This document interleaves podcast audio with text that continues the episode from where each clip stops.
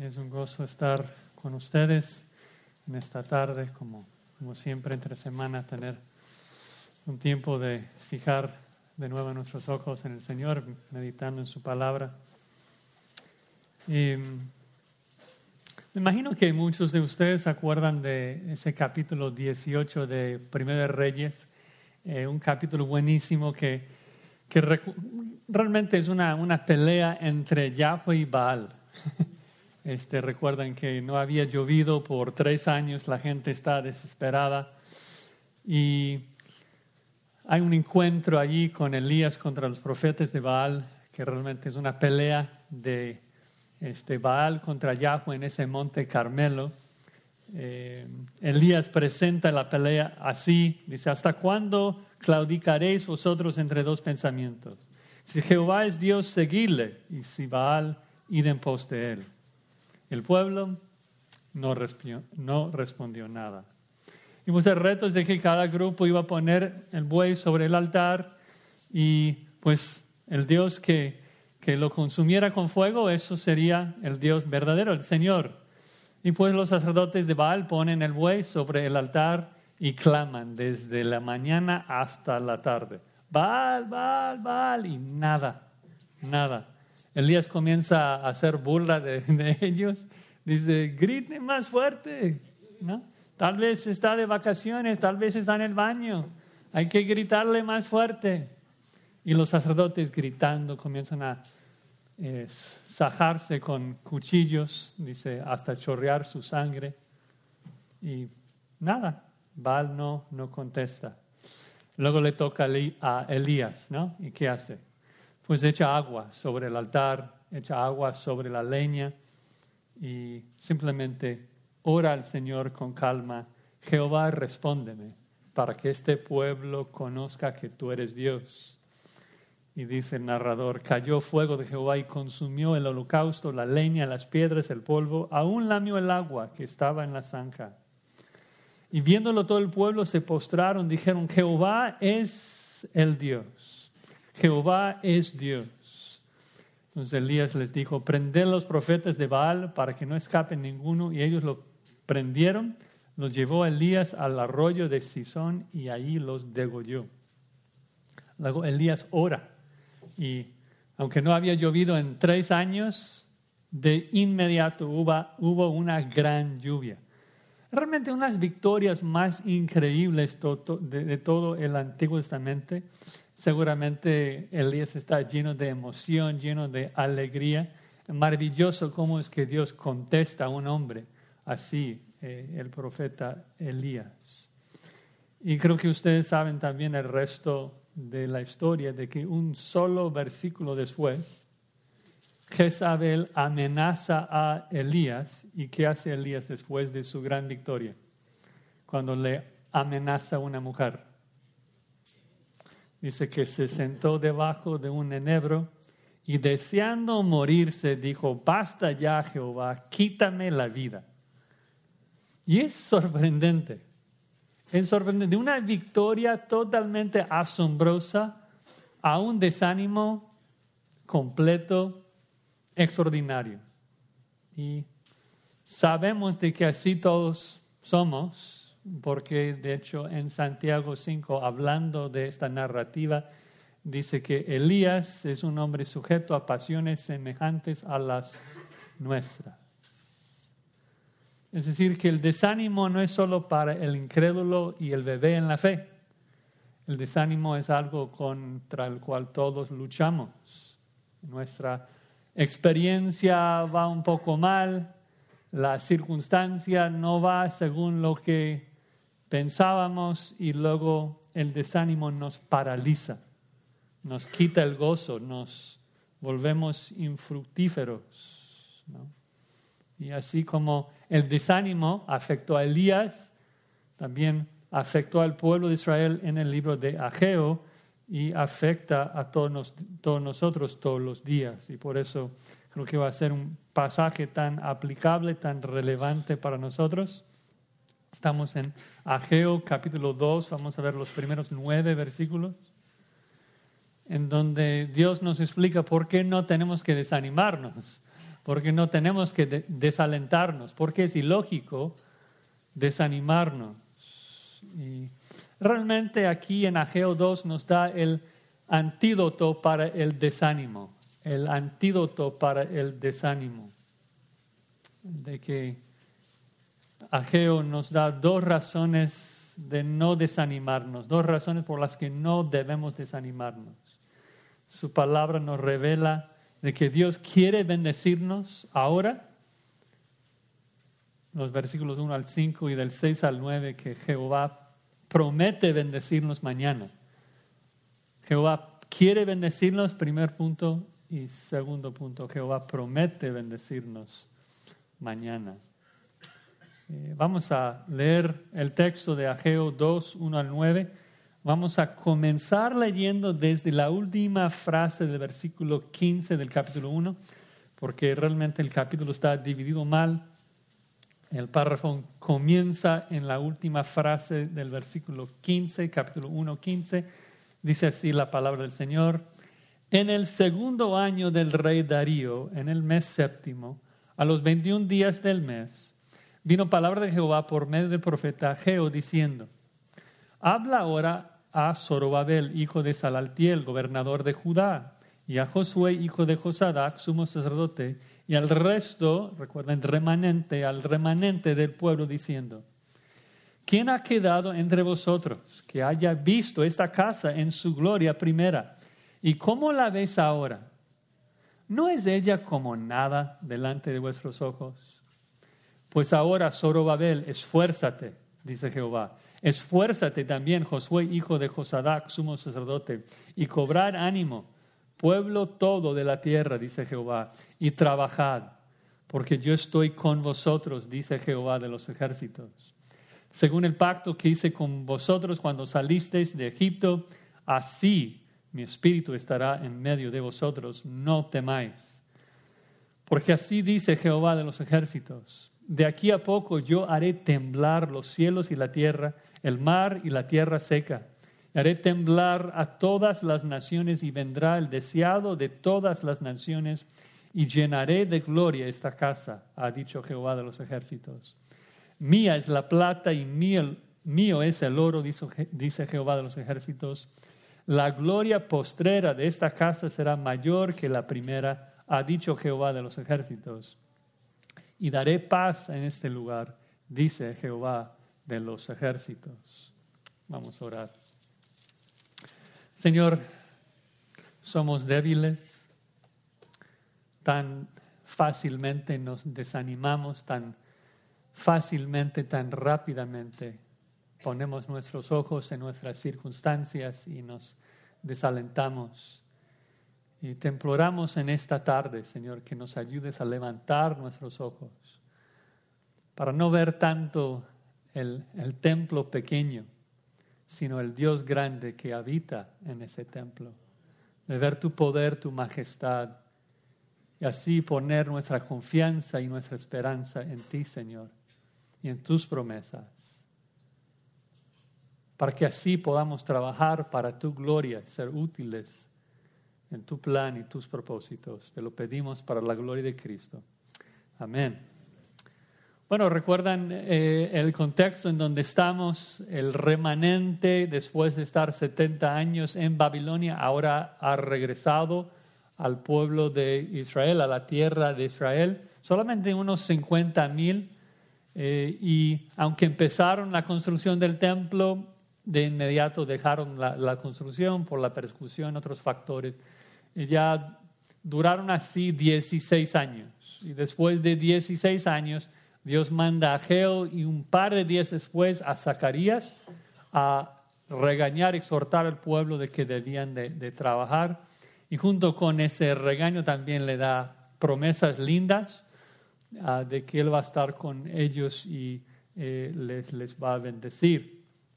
Eh, la verdad es que ellos sentían muy desanimados, eh, no solamente por ah, el, tamaño muy pequeño, o sea, la cantidad muy pequeña de los que regresaron, sino porque en ese momento ah, eran esclavos, así se, veían en Esdras 9.9, se, se llaman ah, así, de que son esclavos del rey persa. Ah, y aunque pusieron el, fundamento del templo, obviamente no tenía nada que ver con la gloria, el esplendor, la majestad eh, del templo de Salomón. Así que no solamente dejan el trabajo esos 16 años, sino luego, como vimos la vez pasada, en Ageo 1, Ageo les exhorta y ellos se arrepienten, dicen, ok, vamos a trabajar, comienzan a colectar material, talan los, los árboles están listos para construirlo y nuevamente en el capítulo 2 entra el desánimo de que realmente el oro, la plata, el, esplendor del templo salomónico nunca va a regresar. Y entienden esto, de que no, no, va a regresar en sus días. Y sus ojos totalmente puestos en el templo pequeño y se desaniman. Así que la palabra del Señor viene una segunda vez, les da una primera razón de por qué no debían desalentarse es de que su palabra, su promesa revela de que Jehová quiere bendecir a su pueblo. Jehová quiere bendecirnos, es su deseo bendecirnos. Eh, nuevamente, Ageo nos da la fecha en el segundo año del rey Darío, en el mes séptimo, a los 21 días del mes. y Ageo también repite el hecho de que esa es palabra de Jehová, que, que Ageo solamente es el mensajero pero la, fecha nos ayuda mucho porque eh, nos, nos ayuda a entender por qué habían esperado más o menos como un mes desde el capítulo 1. Y es porque entraron en el séptimo mes del año. El séptimo mes del año es un mes de pura fiesta, según el calendario anual de los judíos, donde están celebrando las fiestas anuales de, de la ley. Es decir, que no pueden trabajar no es de que están siendo perezosos, o sea, ellos están celebrando las fiestas, están eh, bajo las tiendas ahí en, la semana del tabernáculo, pero mientras están ahí esperando eh, comenzar la construcción, comienzan a, pensar en las glorias del pasado y, todo lo que hubo durante el éxodo, en el tiempo de David, de Salomón, y se desaniman de que lo que tienen en ese momento no es nada. Eh, si no me creen esto de que el séptimo mes tiene que ver con fiestas, está en Levítico 23, 33 en adelante, ah, de que en el momento en que Ageo da esta profecía, Israel está viviendo en, tiendas de campaña, ah, recordando eh, el tiempo del Éxodo. Otra, otra nota interesante de que en 1 Reyes, 1 Reyes 8, nos dice de que el primer templo, el templo salomónico, fue inaugurado precisamente en el séptimo mes. Entonces no solamente es el aniversario, por decirlo así, del, del éxodo, sino también el aniversario, o sea, no solamente el tiempo en, donde ah, están recordando ah, el tiempo que vagaban en el desierto con las tiendas, sino también es el aniversario de la dedicación del templo de Salomón. Entonces, están ahí, no tienen nada que hacer y en vez de celebrar y dar gracias a Dios por haber regresado, están desanimándose. Entonces, versículo, 10, versículo 2, Dios dice, habla ahora a Zorobabel, hijo de Salaltiel, gobernador de Judá, también a Josué, hijo de Josadac, su sacerdote, y al remanente, el resto del pueblo. Es decir, que Dios se dirige a Israel, comenzando con sus líderes hasta, hasta los demás. Y dice versículo 3, ¿quién ha quedado entre vosotros que haya visto esta casa en su gloria primera? ¿Quién, ¿Quién de ustedes vio el templo salomónico? Bueno, no serían muchos, algunos sí. Esto pasó hace 66 años. El, templo salomónico fue destruido 66 años antes. Entonces no hubo muchos que lo habían visto, pero sí algunos. Entre 50 mil seguramente hubo cientos de personas que, que, lo habían visto.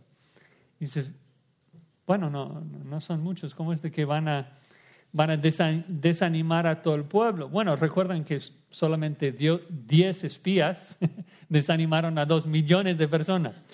Entonces aquí tenemos unos adultos mayores que todavía están desanimados, así como lo estuvieron cuando vieron el fundamento del templo hace 16, 16 años, cuando pusieron el fundamento, y siguen desanimados. Si quieren acompañarme a Esdras 3, Esdras 3 relata eh, lo que pasó cuando esta generación ya más adulta vio que pusieron el fundamento del segundo templo en Esdras 3.12. Esdras 3.12, Esdras 3.12, para que entiendan, ocurre 16 años antes de Ageo 2. Es decir, de que el pueblo regresa a la tierra de Israel. Aquí en Esdras 3.12 ponen el fundamento, se desaniman, como vamos a leer, y luego pasan 16 años y el mismo grupo con el mismo desánimo.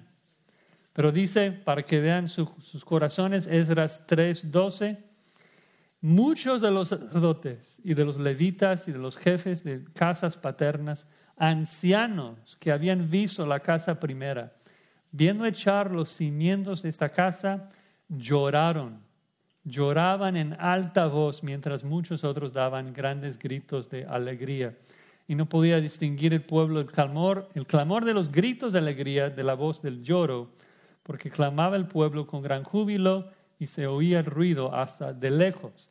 Es decir, que los jóvenes están contentos de que hicieron algo y los ancianos, viendo la gran diferencia entre el pequeño fundamento y el esplendor del templo salomónico, están llorando. Y yo creo que tal vez como primera aplicación, hay que pensar en el poder de nuestras palabras de animar o desanimar a la gente. A veces no nos damos cuenta de, la influencia de nuestras quejas.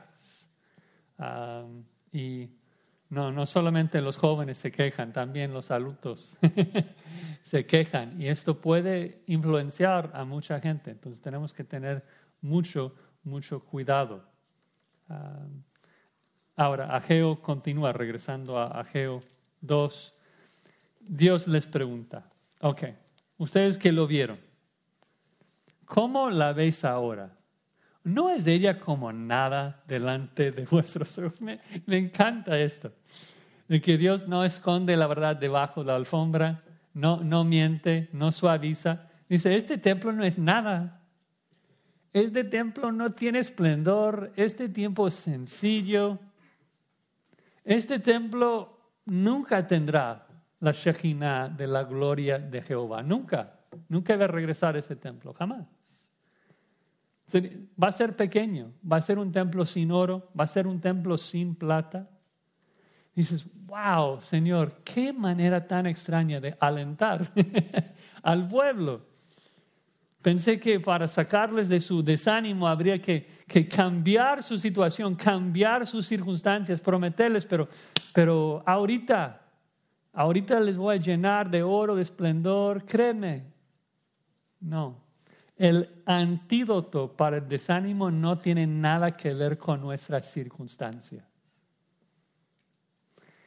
Nuestro desánimo no está relacionado con nuestras circunstancias. Es tal vez el punto más importante de este párrafo.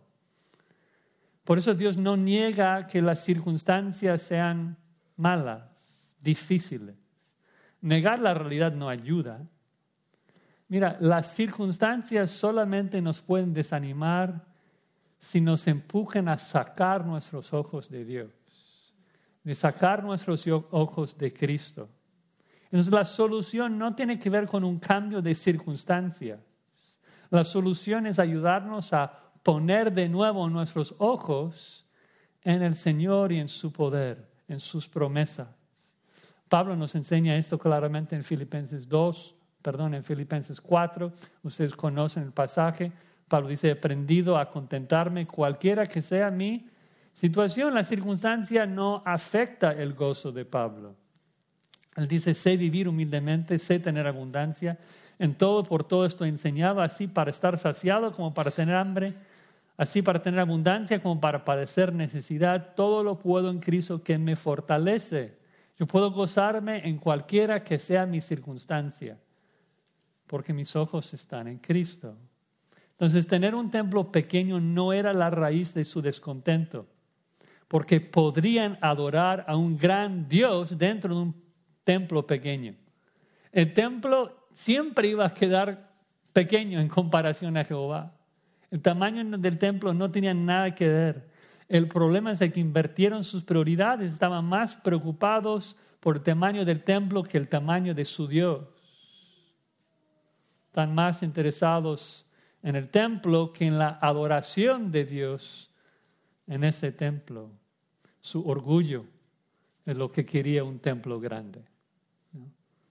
Pero Dios solamente quería una adoración verdadera. Y Él puede recibir adoración verdadera cuando estamos en situaciones y circunstancias humildes o cuando tengamos muchas cosas.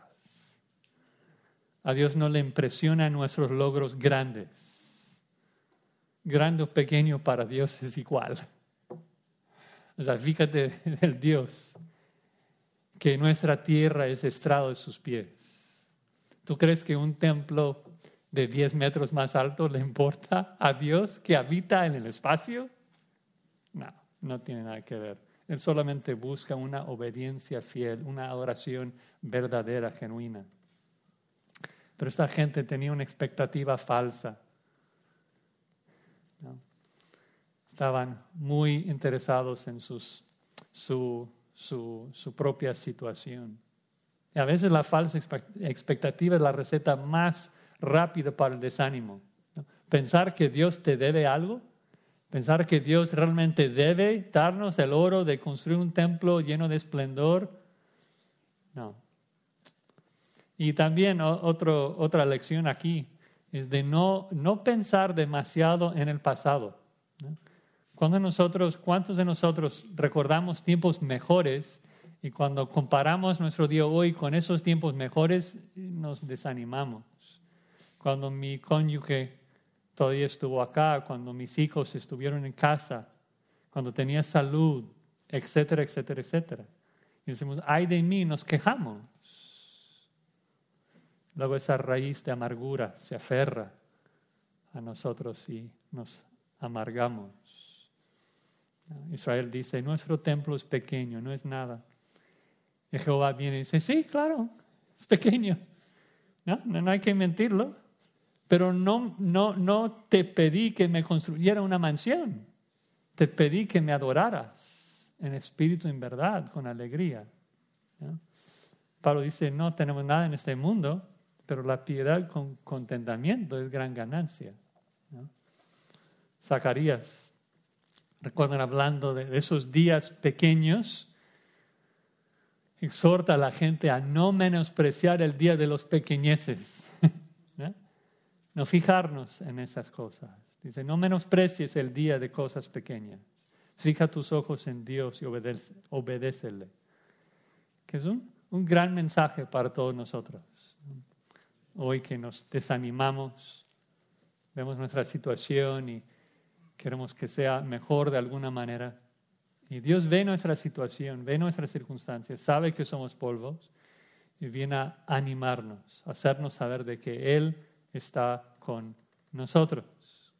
Ahora, antes de llegar a eso, nada más una nota teológica que será importante al final del mensaje. Noten que Ageo habla del templo como esta casa en su gloria primera. Es decir, de que Dios ve a todos los templos que nosotros consideramos como diferentes templos, el templo de Salomón, luego el templo de Herodes, luego el templo de Ezequiel, como los llamamos diferentes templos, pero Dios ve al templo como un solo templo, diferentes iteraciones del mismo templo.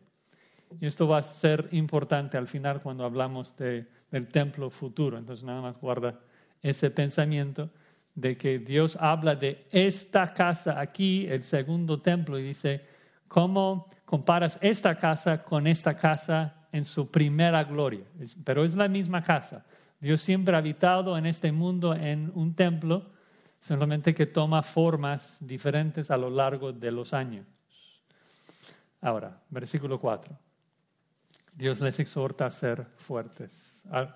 Cada grupo ahora, sé fuerte, Sorbabel, sé fuerte, Josué, sé fuerte al remanente y trabajad. Trabajad porque yo estoy con vosotros. Entonces, Dios les dice, mira, lo primero, lo fundamental, lo más importante, sé fuerte porque yo estoy contigo. Yo estoy listo para bendecir, para ayudar. Deja de poner tu mirada en el templo. Yo estoy acá para ayudarte, para darte lo que necesitas. Sé fuerte tres veces. Sé fuerte, sé fuerte. Ah, que es un mandamiento común en la escritura que, que me recuerda y nos recuerda que somos débiles. Necesitamos esa exhortación, sé fuerte. Es el mandato que Dios da a Moisés en Deuteronomio, sé fuerte. El mismo mandato que Dios le da a Josué en Josué 1.8, sé fuerte. El mismo mandato que David da a Salomón cuando él construye el templo, sé fuerte. 1 Crónicas 28. Jehová te ha elegido para construir una casa para su, su, su habitación, sé fuerte y trabaja. El mismo mensaje que el salmista da a Israel en el Salmo 23, Salmo 27. Espera en Jehová, sé fuerte. Y es importante escuchar esa exhortación, sé fuerte y trabaja. Porque como vimos la, la, vez pasada, es nuestra responsabilidad, desde nuestra voluntad, obedecer y trabajar. Jehová no iba a descender a talar los árboles y, hacer la construcción. Ellos mismos tenían que hacer el trabajo con sus manos. Nosotros somos responsables de trabajar en nuestra salvación con temor y temblor. Eh, somos responsables delante de Dios. Tú tienes que levantarte y orar. Tú tienes que leer tu Biblia. Pero vean, vean lo que anima. Porque no dice que deben de trabajar con su propia fuerza no, no dice sé fuerte por tu propia cuenta. No, esto es imposible, somos débiles. ¿Qué dice? Sé fuerte. Dice, trabajad, ¿por qué? Porque yo estoy contigo. La razón que puedes trabajar y cumplir con esto es porque yo voy a estar con ustedes. Yo les voy a dar el poder que necesitan para obedecer. Nunca hay excusa para un cristiano. Si tú desobedeces, no es porque te faltó el poder de hacerlo. Dios te da su poder en abundancia para obedecerle. Nunca hay excusa, porque Dios siempre suble de su espíritu para ayudarnos. ¿Cuánto está con nosotros? Vean versículo 5. Dice Ageo 2, versículo 5.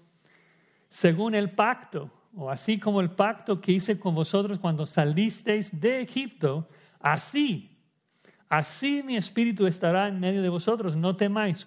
¿Cómo trabajó Dios en el Éxodo cuando sacó al pueblo de Egipto? O sea, con, con mucho poder, con gran gloria. Y dice, así mi espíritu estará con vosotros.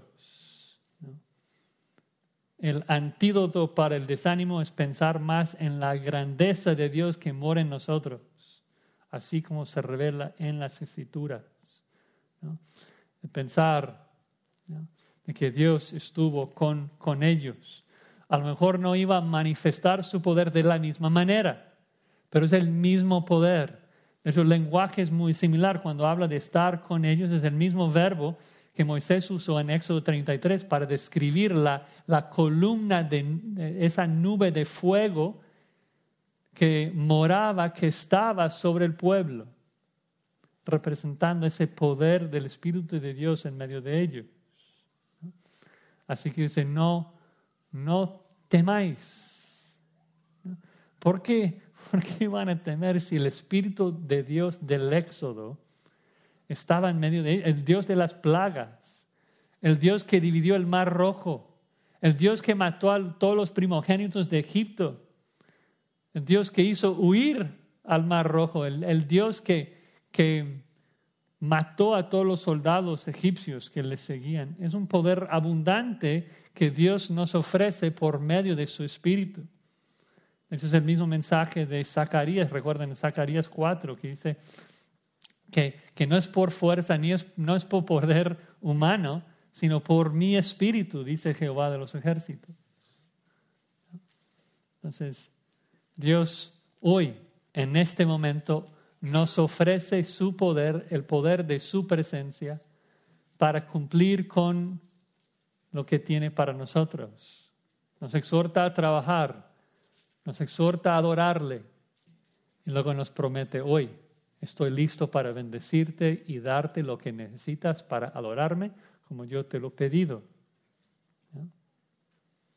Y claro, no quiero alegorizar el texto, pero hay aplicación a nosotros en nuestro día, que en nuestra época, vamos a hablar de eso en un momento, pero somos el pueblo de Dios y somos el templo de Dios que está siendo construido piedra sobre piedra.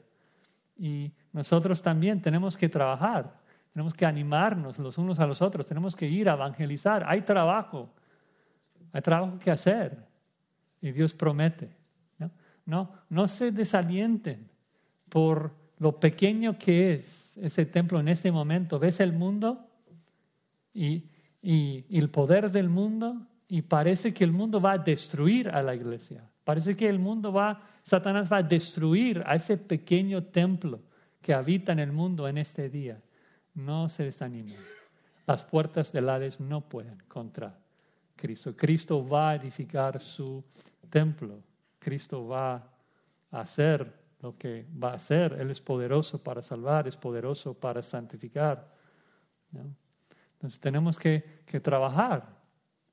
Y cuando no vemos los resultados que quisiéramos, cuando las circunstancias nos van mal y sufrimos y hay dolor por todas partes, y luego te desanimes y pienses que Dios no está en eso, que a Dios no le importa, y ya no tienes gozo, ya no tienes fe en el Señor, Dios viene y te dice, sé fuerte, yo estoy contigo. Por eso podemos obedecerle.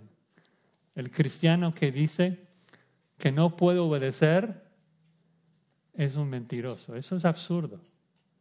Es absurdo. Sí puedes obedecer. Dios nos da todo el poder que necesitamos. El Espíritu Todopoderoso de Yahweh habita en nosotros por medio de su paracleto, por medio de su Espíritu, listo siempre para ayudar. Entonces, el antídoto para el desánime es hacer lo que el pueblo de Dios en Ageo debían hacer, escuchar la palabra de Dios para quitar nuestros ojos de nuestras circunstancias y poner nuestros ojos en el poder del Espíritu de Dios que Él promete para nosotros. Hay que predicarnos a nosotros mismos, leer la palabra y decir a nuestras almas, alma mía, no, Dios es bueno. Alma mía, no hay por qué desanimarse, no hay por qué llorar. Dios es bueno. Dios me da lo que necesito.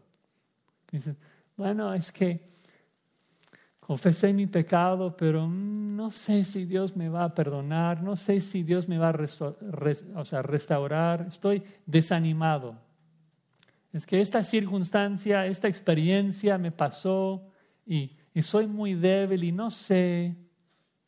No importa, di a tu alma, alma, deja de ver tu pequeño y débil templo y ve al Dios omnipotente que mora en su templo.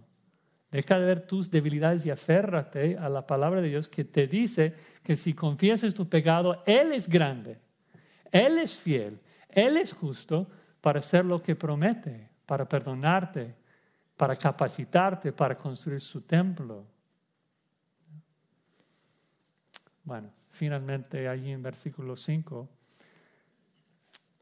interesante que ese verbo hice, según el pacto que hice con vosotros, en hebreo literalmente es el pacto que corté.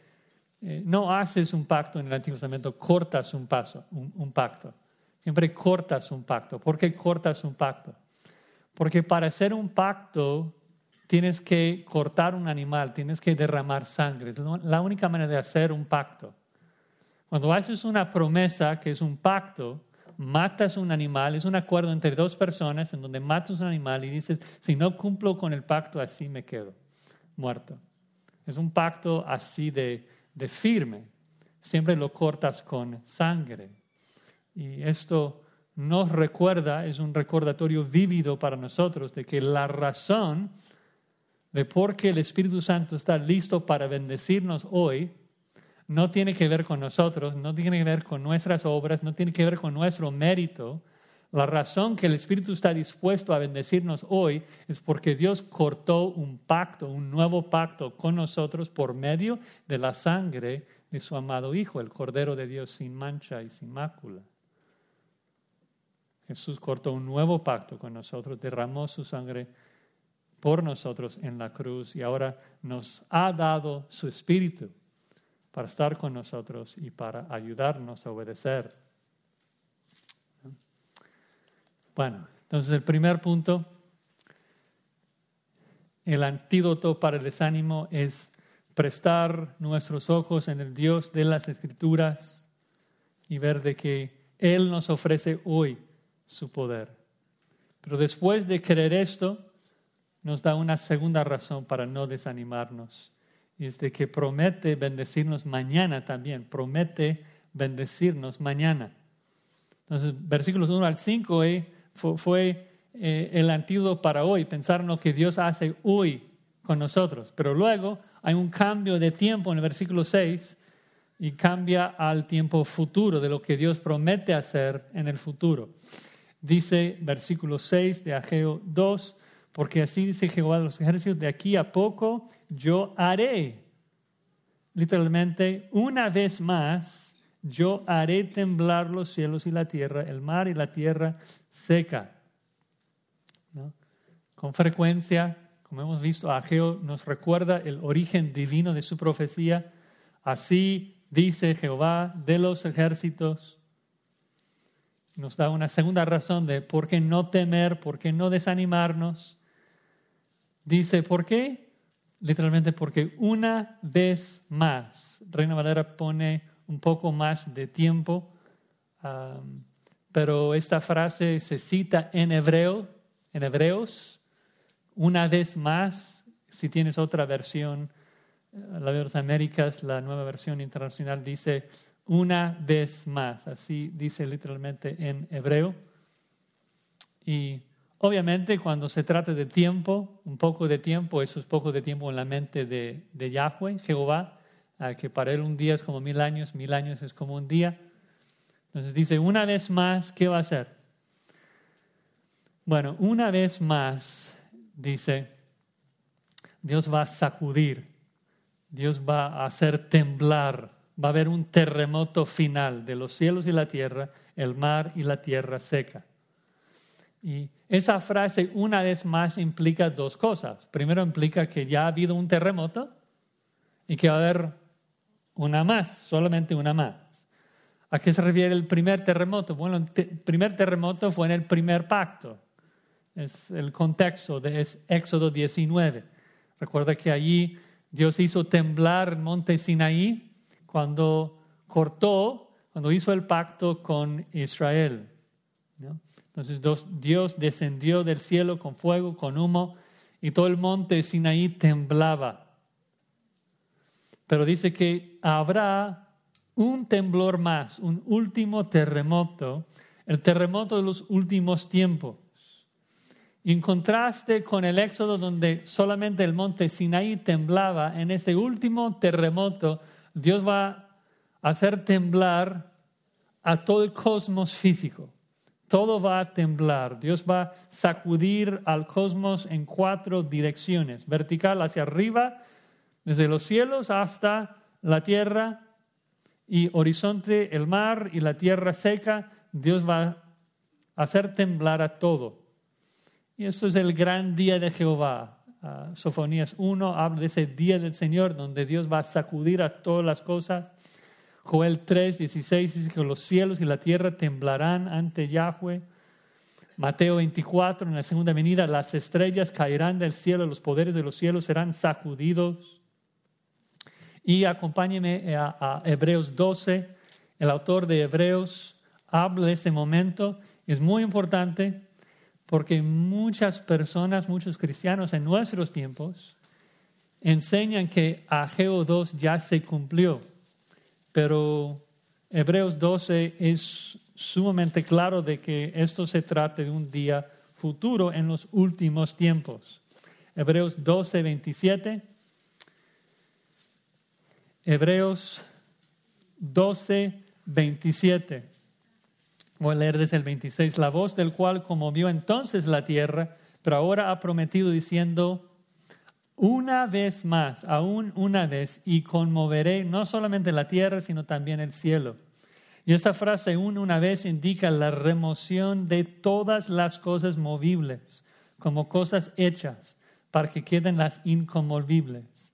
Así que recibiendo nosotros un reino inconmovible, tengamos gratitud y mediante ella sirvamos a Dios agradándole con temor y reverencia, porque nuestro Dios es fuego consumidor, un fuego que va a hacer temblar a todas las moléculas de este cosmos físico. Eso se trata no de nuestros tiempos, no de la iglesia, se trata de un momento futuro donde Dios va a derretir los mismos elementos del universo, va a hacer temblar toda esta creación física para que solamente quede lo inconmovible, el reino eterno de nuestro Señor Jesucristo. Entonces, ah, claro, o sea, Cristo es el verdadero templo, nosotros somos el templo de Dios, pero esta profecía no, no pudo cumplirse ni en la encarnación de Cristo ni en nosotros ahora, porque la Biblia lo ubica en los últimos tiempos después de la gran tribulación. Entonces se trata de un último terremoto al final de los días. Y es esa esperanza, esa promesa de que Dios un día va a recrear los cielos y la tierra, va a ser un nuevo mundo para los escogidos, que debe de llenar nuestros corazones de alegría, debe sacarnos del desánimo. Porque todas estas circunstancias difíciles un día se van a acabar todo lo malo que experimentamos, la muerte, el dolor, el cáncer, todo lo que nos enfrenta hoy, un día se va a acabar, porque Dios va a hacer temblar a todo este cosmos y lo único que queda va a ser perfecto. Dios va a conmover todo este mundo y lo único que va a quedar después de esto es el reino perfecto de su amado Hijo Jesucristo. A ver, ¿qué, ¿cómo describe más a este momento. Versículo 7. Dice, y haré temblar a todas las naciones y vendrá el deseado de todas las naciones y llenaré de gloria esta casa, ha, dice, ha dicho Jehová de los ejércitos. Hay, hay mucho debate sobre esta frase, lo deseado de todas las naciones. Obviamente Reina Valera lo pone en mayúsculas, implicando que es Jesucristo. Muy improbable, por varias razones. Primero, el verbo es plural, vendrán lo que nadie va a vender, o sea, nadie vendrá, dice vendrán, plural. Por eso la Biblia de Américas, nueva versión internacional, lo traduce vendrán los tesoros, las cosas deseadas de las naciones. Además, no creo que lo deseado de las naciones sea Cristo. Las naciones paganas no desean a Cristo. ¿Qué es lo que las naciones desean? ¿Qué es lo, ¿Cuáles son las cosas deseadas de las naciones? Pues oro y plata. Y así se interpreta en el contexto también, cosas materiales. Vean ahí en el versículo 8, de que la plata es mía, el oro es mío. Ah, y la Biblia habla mucho de esto, ah, de que de Dios es todo el mundo, todo el oro del mundo, y un día va a ser regresar todo su oro a su templo. Bueno, escuchen nada más un par de versículos. Isaías 65, las riquezas de las naciones vendrán a ti, Israel, en el contexto. Zacarías 14, 14, serán reunidas las riquezas de todas las naciones de alrededor, oro y plata, ropas de vestir en gran abundancia y subirán de año en año para adorar al Rey, es decir, Jesús, a celebrar las fiestas de los tabernáculos. Entonces esa primera fase vendrá lo deseado de las naciones, es, vendrán las cosas deseadas de todas las, las naciones, el oro y plata, y luego agrega, y yo llenaré esta casa de gloria. Y yo creo que ahí luego es implícito de que Dios va a llenar a su templo, eh, porque en el contexto del Antiguo Testamento la gloria que llena el templo no es oro. La gloria de Dios, la Shekinah de Dios que llena el templo es su gloria, su presencia. Éxodo 40, la gloria de Yahweh llenó el tabernáculo. No tiene nada que ver con oro, fue la presencia de Jehová que llenó el tabernáculo. Primero Reyes 8, la gloria de Yahweh llenó el templo. Nuevamente, fue la gloria de la Shekinah de Dios.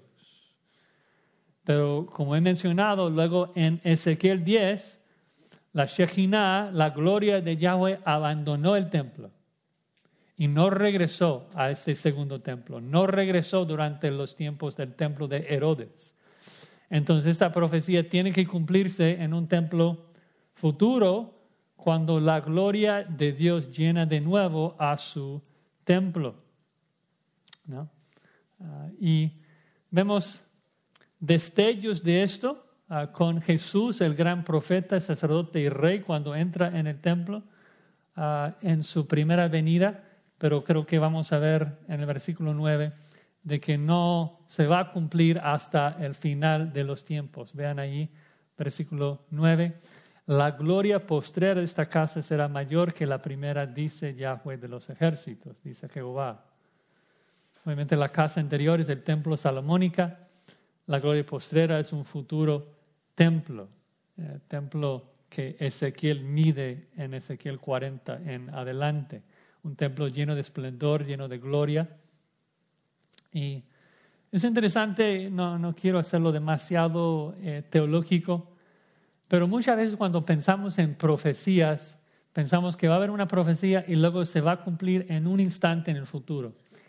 Y aunque no queremos entrar en el error de los católicos que enseñan lo que se llama sensus plenior, de que el autor bíblico está pensando en una cosa física y luego el Espíritu Santo lo, lo cumple en varias maneras espirituales, como que hay varias maneras de interpretar la profecía. No, pero algo que sí vemos es de que a veces una profecía se cumple en fases, de que algo es inaugurado y luego sigue cumpliéndose, por ejemplo, con el nuevo pacto, de que lees las promesas del nuevo pacto en Ezequiel, en Jeremías 31, y dices, oye, nosotros ya estamos dentro del nuevo pacto, el nuevo pacto ya ha sido cumplido. Bueno, sí, no, o sea, Claro, o sea, somos ministros del nuevo pacto, el nuevo pacto ha sido inaugurado, pero la forma que Jeremías describe el nuevo pacto es la eternidad. O sea, nadie tendrá que decir a tu hermano, conoce a Jehová, porque todos conocerán a Jehová. O sea, describe un tiempo sin pecado, un, tiempo este, de, puro gozo. No, no lo estamos experimentando hoy totalmente. Es algo que estamos viendo destellos, un poquito de esa promesa. Los gentiles estamos entrando en el árbol para provocar a Israel a celos, pero el cumplimiento final viene después. Entonces yo creo que vemos eso también en ese versículo 9, de que si nos preguntamos cuándo es que se cumple, claro, no se va a cumplir por completo hasta la eternidad, pero hay destellos del cumplimiento a lo largo de la historia, comenzando en Lucas 2, cuando el bebé Jesús entra en el templo para ser circuncidado y Simeón toma el bebé Jesús en sus brazos y en el Espíritu de Dios ora y dice, llama a Jesús la gloria del pueblo de Israel dentro del templo. También interesante, más tarde Jesús crece cuando tiene 30 años. Dice, vas a destruir este templo y yo lo voy a resucitar en tres días. Y el evangelista dice, estaba hablando de su cuerpo. Que el, cuerpo de Cristo es el templo de Dios porque toda la gloria de Dios mora ¿dónde? En Jesucristo. Y Pablo nos dice que nosotros somos ahora el cuerpo de Cristo el templo del Dios vivo. 1 Corintios 6, somos el templo de, Dios. Efesios 2.20 dice que somos edificados sobre el fundamento de los apóstoles y profetas. Y dice, en quien todo el edificio bien coordinado va creciendo para ser un templo santo en el Señor. Entonces, cuando Cristo es formado en nosotros, la gloria de Cristo, la gloria de Dios brilla dentro de nosotros, su templo. Ah, entonces, yo creo que hay, hay aplicación de esto en, en nuestros tiempos, de que a veces vemos a este templo, la iglesia, y lo vemos muy pequeño, sin gloria, y Dios nos exhorta, nos exhorta a dejar de poner nuestros ojos en este templo, poner nuestros ojos en Cristo, en su gloria, y obedecerle, hacer su obra, trabajar. Pero repito, creo que el, cumplimiento final no puede ser hoy, porque el cumplimiento final tiene que ser después de que Dios sacude toda la creación física, porque habrá un último terremoto final. Y es interesante de que en Apocalipsis 22, en la eternidad, ni siquiera hay un templo físico porque dice que Dios poderoso y el Cordero serán nuestro templo porque Dios va a habitar, o sea, toda la tierra se convierte en su templo porque mora aquí con nosotros. Y dice, última frase de 2.9, y daré paz en este lugar. Daré paz, shalom. Shalom es, es más que simplemente el cese de conflicto militar, es una paz completa, es un gozo, tranquilidad. Y esto debe animarnos. Lo que debe sacarnos de nuestro desánimo no es solamente saber que hoy Dios nos invita a recibir su poder para trabajar, no solamente que hoy Él nos bendice con su presencia, con su Espíritu Santo, sino saber de que también en los últimos tiempos Él va a hacer todo nuevo y va a haber gozo y paz completo. Vamos a ver a Cristo cara a cara Bueno, ya se me fue el tiempo, entonces vamos a concluir aquí. Eh, tal vez regresando un poquito a, Elías cuando empezamos, porque es interesante en ese pasaje ahora en 1 Reyes 19, después de que se desanima, está listo para quitarse la vida, dice, Dios quítame la vida. ¿Cómo es de que Dios le anima ahí? ¿Cómo es de que Dios anima a Elías? viene con un poderoso viento, pero Dios no estuvo en el viento. Dios no está en esas circunstancias, experiencias. Viene con el terremoto, pero no, no estuvo en el terremoto. Luego viene el fuego, Dios no estuvo en el fuego. ¿Y luego qué? Luego Dios le habla. Dios le habla y Dios sí está en su palabra. Dios sí se revela en su palabra y usa su palabra para sacar a Elías de su desánimo, le, le habla de su poder, de que su espíritu va a morar sobre él, de que le va a bendecir, le promete de un futuro, le habla de Eliseo. Y es realmente lo mismo de lo que Dios hace con nosotros hoy, lo mismo que vemos en Ageo. De que cuando nos, cuando nos desanimamos, el antídoto es dejar de poner nuestras miradas en las circunstancias y poner nuestros ojos en el Dios de la Escritura que promete bendecirnos hoy con el poder de su Espíritu, el Espíritu Santo que nos transforma, que nos santifica, que nos da gozo.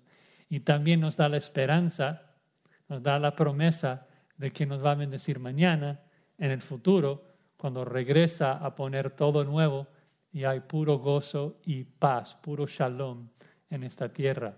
Nuestra esperanza debe estar totalmente puesta ahí en esa esperanza.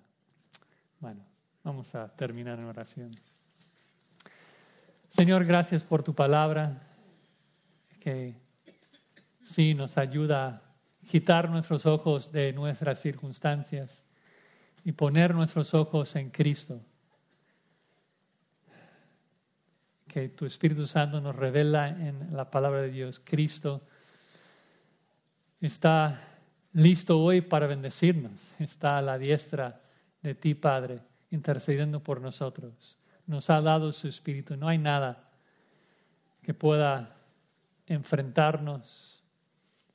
Nada puede sacarnos de tu voluntad, Señor. Gracias por, por la confianza, Señor, de que tú nos bendices hoy con el poder de tu Espíritu. Ayúdanos a confiar en esto, a sacar ánimo de saber de que siempre podemos obedecerte, siempre podemos adorarte, porque tu Espíritu está presente para bendecir.